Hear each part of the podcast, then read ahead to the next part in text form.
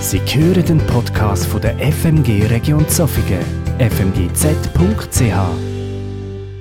Wir nehmen es Wunder, wer von euch ist schon mal in Athen oder in Korinth gewesen? Dort ein paar wenige haben. Ich glaube, genau gleich viel wie im vorderen Gottesdienst. Dort haben auch vier Leute die Hände aufgehauen, die schon einmal in Athen oder Korinth sind. Ich muss zugeben, ich bin noch nie dort gewesen, aber es steht auf meiner sogenannten Löffelliste. Für all die, die nicht wissen, was eine Löffelliste ist, dort schreibt man alles auf, was man irgendwann noch erleben will, bevor man eben den Löffel abgibt. Und unter anderem steht da bei mir auch Athen drauf. Korinth liegt 75 Kilometer westlich von Athen. Korinth selber ist eigentlich früher bekannt als der Knotenpunkt, wo Handel betrieben worden ist. Auch gerade zur Zeit vor der Bibel ist dort ein reger Betrieb. Wir wissen aber geschichtlich, dass 146 vor Christus die Römer Korinth belagert haben und so lange belagert haben, bis sie die Stadt eingenommen haben. Und sie haben sie nicht nur eingenommen, sondern sie haben die Stadt gerade mal am Erdboden gleich gemacht. Die Stadt hat es nach dieser Einnahme so nicht mehr gegeben. Die Menschen haben sie umgebracht oder verschleppt. Wir gehen davon aus, dass über 100 Jahre lang es dort nur noch irgendwo eine kleine Siedlung hat, aber sicher nicht mehr so eine Stadt, wie man die vorher kennt hat. Erst 44 vor Christus ist im Julius Caesar die Idee gekommen, dass er doch die Stadt wieder könnte aufbauen Und so ist Korinth wieder aufgebaut worden und hat kurz nach seiner Auferbauung eigentlich wieder den gleichen Höchststellenwert gehabt wie vor der Zerstörung. Es ist wieder eine Handelsstadt geworden, wo man Handel betrieben hat, wo man Güter angebracht hat und auch verkauft hat. Man geht davon aus, dass im Höhepunkt bei dieser Stadt etwa eine Million Menschen gelebt haben. Die Stadt war relativ gross. Man geht auch davon aus, dass die Gemeinde oder die Kirche, die es in Korinth gegeben hat, dass die auch nicht einfach nur so klein war, sondern grösser muss sein. Da in Korinth Christen nicht verfolgt worden sind, haben sie sich frei treffen, haben sich nicht müssen verstecken. Korinth selber, die Stadt, das ist eigentlich ein Bundsammelsurium von Menschen. Es hat Römer gegeben, die dort gelebt haben, Juden, aber auch andere Nationalitäten. Und so ist auch die Gemeinde in Korinth, man könnte sagen, ein Bundsammelsurium gewesen. Es hat Juden gegeben, es hat Römer gegeben, aber auch andere Nationalitäten.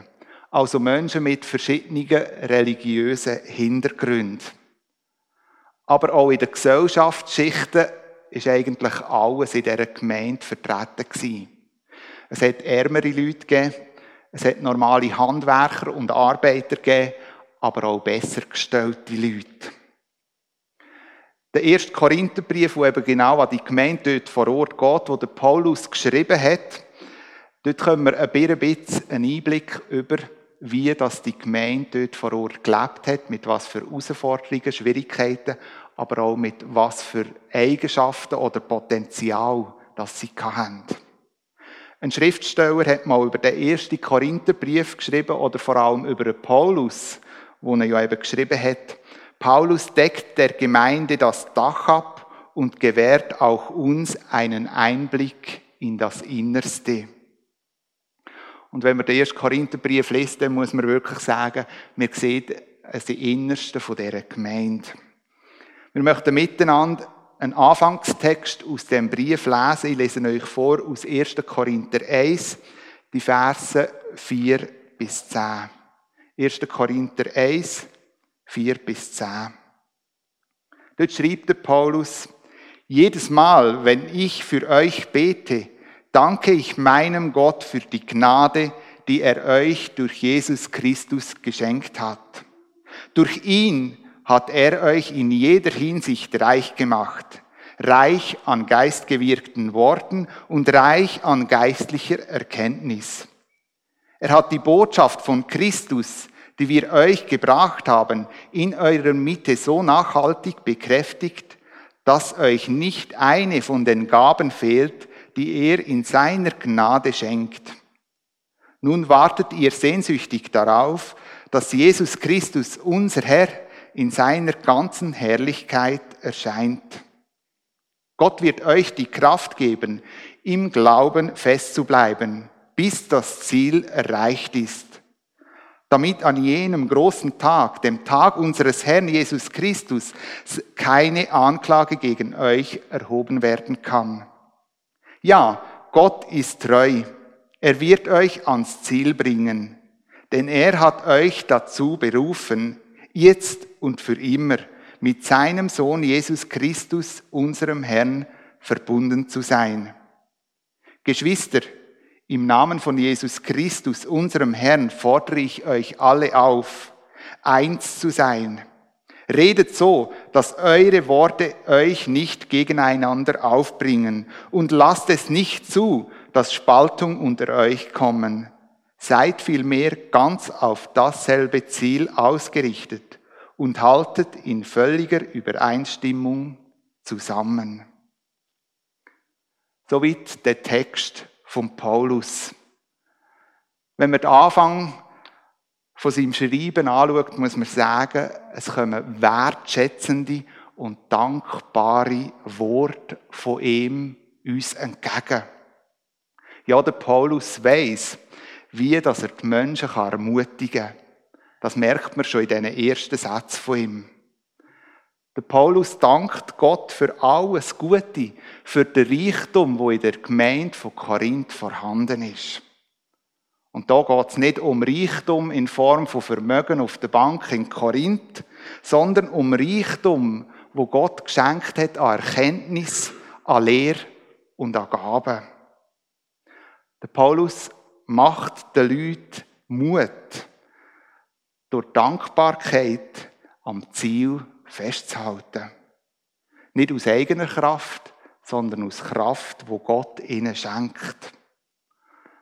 Nach diesen tollen und auferbauenden, ermutigenden Worten ganz am Anfang könnte man ja zum Eindruck kommen, ich schließe die Bibel, freue mich dran und mit dem hat sich's. Aber der Paulus greift noch einen, und das ist noch wichtig, heiklere Punkte auf. Punkte, wo in Korinth zu Spaltungen geführt hat. Themen, wo die Leute dort vor Ort gestritten haben darüber und von Einheit gar keine Rede mehr können sein. Der Paulus geht in diesen Versen, die dann noch folgen und in den weiteren Kapiteln auf die einzigen so Probleme ein, wo eben zur Spaltung in dieser Gemeinde geführt hat. Ja, jedoch platziert er am Anfang nach der ermutigenden Wort wie einen Bau oder eine Ermahnung an die Gemeinde dort vor Ort. Nämlich, er richtet seinen Blick aufs Zentrale. Und das Zentrale, so wird es deutlich in dem Text, ist Jesus Christus. Und in Jesus Christus fordert er die Leute in Korinth auf, dass sie ihre Einheit zusammenbleiben sollen. Gehen wir aber nochmal zuerst zurück zu den ermutigenden Wort von Paulus, die ich euch am Anfang vorgelesen habe. Jedes Mal, wenn ich für euch bete, danke ich meinem Gott für die Gnade, die er euch durch Jesus Christus geschenkt hat. Durch ihn hat er euch in jeder Hinsicht reich gemacht, reich an geistgewirkten Worten und reich an geistlicher Erkenntnis. Er hat die Botschaft von Christus, die wir euch gebracht haben, in eurer Mitte so nachhaltig bekräftigt, dass euch nicht eine von den Gaben fehlt, die er in seiner Gnade schenkt. Und den Text gelesen habe ich für mich selber gedacht, es wäre jetzt spannend zu hören, was der Paulus den Christen von heute schreibt, den Gemeinden von heute ja uns als Gemeinde schreibt. Was für Wort würde er für unsere Gemeinde, der FMGZ, wählen? Heute aktuell. Welche Wort von der Ermutigung würde er auch uns mitgeben? Auch wenn wir das nicht werden erfahren, merken wir aus dem Text von ihm etwas ganz Wichtiges, wo auch heute wichtig ist heute für uns als Gemeinde da in der FMG. Der Paulus freut sich nämlich riesig. Trotz allen Schwierigkeiten, trotz allen Herausforderungen dort vor Ort, über all das Gute, wo in dieser Gemeinde in Korinth vorhanden ist. Er freut sich über die Menschen, er freut sich über den Reichtum, den er dort vorfindet. Und er freut sich, dass ihnen gar nichts mangelt. Und wie sieht das bei mir aus? Wie sieht das bei dir aus? Sehen wir noch das Gute, wo Gott ins eigene Leben hineingelegt hat, wo Gott in unsere Gemeinde, in unsere Kirche hineingelegt hat? Sehen wir den Reichtum, den wir von Gott bekommen haben? Sehen wir den Reichtum, den wir dank seinem treuen Begleiten in unserem Leben, in unserer Gemeinde haben? Wir haben zum Schluss der Anbetungszeit ein Lied gesungen, das heisst, reich beschenkt. Wo unsere Blicke auf das ausrichten, wo wir eben von ihm reich beschenkt worden sind. Ist uns das noch bewusst? Nehmen wir da noch wahr? Ja, freuen wir uns überhaupt noch über dem? Aus diesen Worten wird deutlich von Paulus, reich beschenkt werden wir als Einzelne, aber nur durch die Einheit kommt das Ganze erst zum Tragen. Die Gaben, die Gott uns gibt, verteilt er auf Einzelne. Und erst dann ergibt sich ein Reichtum, wenn wir uns als Gemeinschaft oder als Einheit zusammentun. Erst dann kommt die Kraft der Einheit, von diesen Gaben, so richtig zum Tragen. Ich glaube, das ist der Anfang, wenn wir uns Gedanken machen über die Kraft von einer Einheit, von einer Gemeinschaft. Nämlich, dass wir das Gute sehen, wo Gott uns gegeben hat. All der Reichtum, wo wir haben dürfen empfangen. An dieser Stelle habe ich mich gefragt, ist nicht genau das eine grosse Herausforderung in unserem Unterwegssein? Ist nicht der Reichtum manchmal wie zur Selbstverständlichkeit geworden? Oder man hat sich so einfach daran gewöhnt. In unserer Gemeinde haben wir musikalisch begabte Leute. Das erleben wir Sonntag für Sonntag.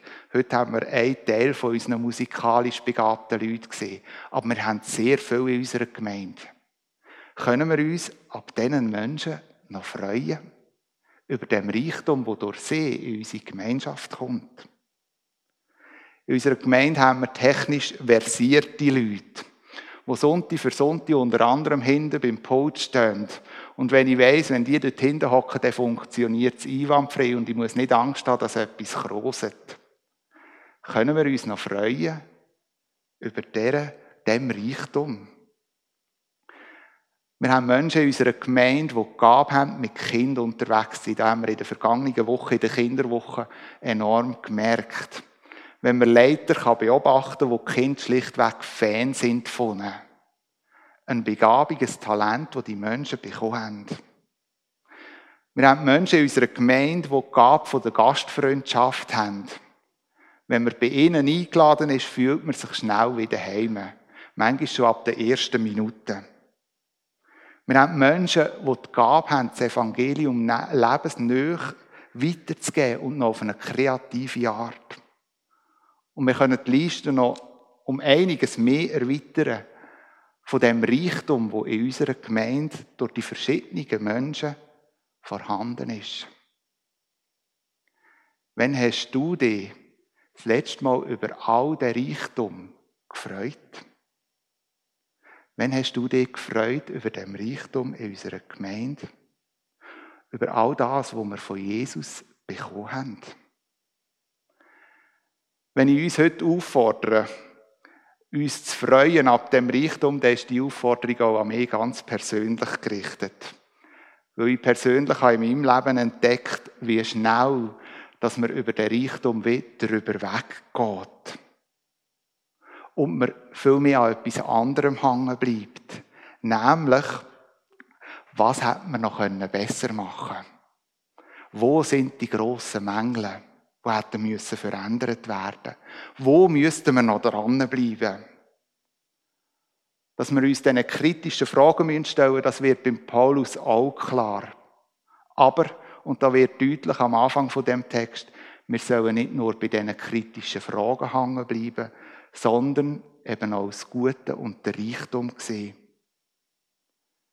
Ich wünsche uns als Einzelne und als Gemeinde, dass wir so wie der Paulus uns immer wieder freuen können, wenn wir an die Gemeinschaft denken, wo wir drin eingebettet sind. Dass wir uns freuen können und dankbar sein über den Reichtum, wo wir haben. Geschwister, im Namen von Jesus Christus, unserem Herrn, fordere ich euch alle auf, eins zu sein. Redet so, dass eure Worte euch nicht gegeneinander aufbringen und lasst es nicht zu, zu Spaltungen unter euch kommen. Seid vielmehr ganz auf dasselbe Ziel ausgerichtet und haltet in völliger Übereinstimmung zusammen. Nach allem Guten, was der Paulus erwähnt, nach all dem, wo er sich darüber freut, geht er einen Schritt weiter. Und er spricht einen Punkt an, wo die Gemeinde darunter leidet. Nämlich Spaltungen, die das Leben in der Gemeinschaft erschweren. Der Paulus widmet sich diesen Problemen, die in Korinth sind, im Einzelnen, das lesen wir ja eben in den kommenden Kapiteln. Aber bevor die einzelnen Probleme anschaut, greift er auf einen wichtigen Punkt, nämlich auf das Zentrale von ihm ausgesehen. Nämlich, er fordert Korinther auf, in Einheit zusammenzuleben. Sich in Einheit zu treffen. Es wird deutlich beim Paulus, da ist nicht einfach ein nette Bitte oder irgendwo eine angehängte Floskel, sondern es ist eine klare Aufforderung eine klare Erwartung an die Korinther. Und die klare Aufforderung und Erwartung, die hier Paulus schreibt, gilt damals für Korinther, aber sie gilt auch für uns, für dich und für mich. Auch wir sind heute noch aufgefordert, in Einheit zusammen zu sein. Auch wir sind aufgefordert, aufeinander zuzugehen, selbst dann, wenn wir unterschiedlicher Meinung sind. Wir sind aufgefordert, aufeinander zuzugehen, einander anzusprechen, so, dass keine Spaltung entsteht, sondern dass es miteinander möglich ist. Leben wir das so? Lebst du das so? In deinem Umfeld? In deiner Familie, in deinem Freundeskreis, in der Gemeinde. Sind wir doch einmal ehrlich. Ich glaube, die Realität sieht häufig anders aus als das, was der Paulus uns da auffordert. Die Frage ist nur, wieso sieht denn die Realität so anders aus? Wieso schaffen wir das nicht? Im vorderen Punkt habe ich euch mit drin genommen in den Reichtum, wo in einer Gemeinschaft vorhanden ist. Und dass es das ein Geschenk von Gott ist. Doch der Reichtum setzt etwas voraus. Nämlich, wir alle sind anders. Jeder ist einzigartig und unterschiedlich. Und erst durch die Vielfalt von uns und von unseren Gaben kommt der Reichtum zusammen. Aber ist nicht gerade eben die Vielfalt häufig der Grund von Spaltungen und Uneinigkeit? Ich möchte für das noch ein bisschen mehr zu verdeutlichen, ein Bild brauchen. Ein Bild brauchen, das uns ein bisschen zeigt, wie schnell das Spaltung auch in eine Gemeinschaft drin hineinkommen kann. Und für das habe ich hier im Saal schwarze Vorhänge aufgehängt. Wenn ich sage, dass die Vielfalt häufig auch eine Spaltung ist, und ich habe vorher ein Beispiel gebraucht, wo eigentlich Reichtum ist, aber gleichzeitig auch Potenzial zur Spaltung hat. Nehmen wir das Beispiel von den Techniker, die eigentlich ja so begabt sind. Aber wenn wir ehrlich sind, die hocken ja Sonntag, Sonntag Sonntag hinten am Bildschirm. Schauen nur in ihren Bildschirm hinein. Haben sie denn eigentlich keine Freunde? Und die, die so gastfreundschaftlich sind, wenn man bei denen am Tisch sitzt, die machen ein riesen Köch. Es ging doch auch einfacher. Eine Gerstensuppe hat ja gelangt statt das Filet. Und all die, die mit den Kindern zusammenarbeiten, meine, wenn ich schaue, was das für Leute sind, das sind ja richtig ältere Leute oder fast alte Leute. Wäre es nicht gescheiter, sie würden mal die Arbeit bei den Kindern aufgeben und vielleicht zu den Erwachsenen oder zu den Senioren gehen? Und so könnte man noch häufig so Beispiele aufzählen, wo wie ein Vorhang in unsere Gemeinschaft hineinkommt und die Beziehung und das Gespräch zueinander wie verhindert. Manchmal sind es wenig, die hinter dem Vorhang hocken. Im ersten Gottesdienst sind es mehr.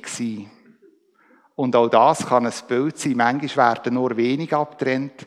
Manchmal sind es viele, wo die Spaltung irgendwo dort durchgeht.